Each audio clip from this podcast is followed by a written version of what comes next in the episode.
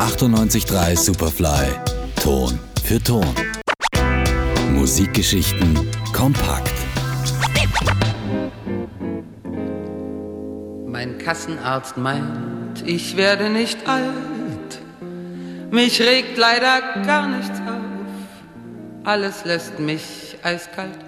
Sie war ein skeptischer Star mit vielen Begabungen. Sie hat Filmgeschichte geschrieben, sie hat Bücher verfasst und sie steht heute noch für das, was es eigentlich gar nicht mehr gibt, das deutsche Chanson. Wir sprechen von Hildegard Knef. Ich habe mein ganzes Leben lang gearbeitet, seit meinem 15. Lebensjahr und in verschiedenen Berufen.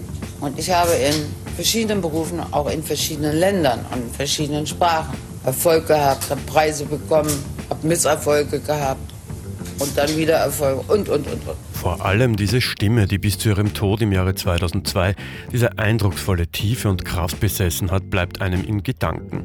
Sie war keine gute Sängerin, aber sie beweist, dass dies nicht alles ist. Die Texte sind ohnehin grandios und Ella Fitzgerald hat sie als beste Sängerin ohne Stimme bezeichnet. Ochs tut es, Kuh tut es, ein gesundes Känguru tut es, tu du es sei mal verliebt. Geboren am 28. Dezember 1925 erhält sie mit 15 bereits den ersten Schauspielunterricht. Noch vor Ende des Krieges erhält sie ihre ersten Engagements als Schauspielerin. 1947 heiratet sie Kurt Hirsch und zieht in die USA, wo sie erfolgreich am Broadway und in Filmen gastiert. Ihre Vielseitigkeit war ihr Markenzeichen und Musik war ihre Zukunft. Die Ehe hält indessen nur fünf Jahre.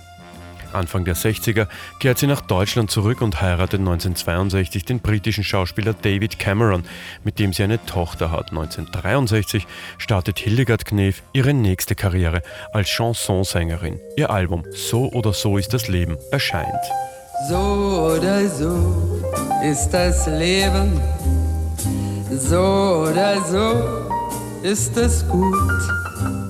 Sie ist endgültig dort angekommen, wo sie immer hin wollte. Der musikalische Ruf, den sich Hildegard Knef in den 60er Jahren aufbaut, erweist sich als dauerhaft. Außerdem ist sie mit ihren Büchern erfolgreich, in denen sie teils autobiografisch schreibt, auch über ihre Brustkrebserkrankung. Sie findet sich in der Boulevardpresse wieder, die Krankheit wird dort medial ausgeschlachtet. 1976 lässt sie sich von David Cameron scheiden, doch 1977 bereits heiratet sie erneut. Mit Paul Rudolf Freiherr von Schell lebt sie bis zu ihrem Tod zusammen.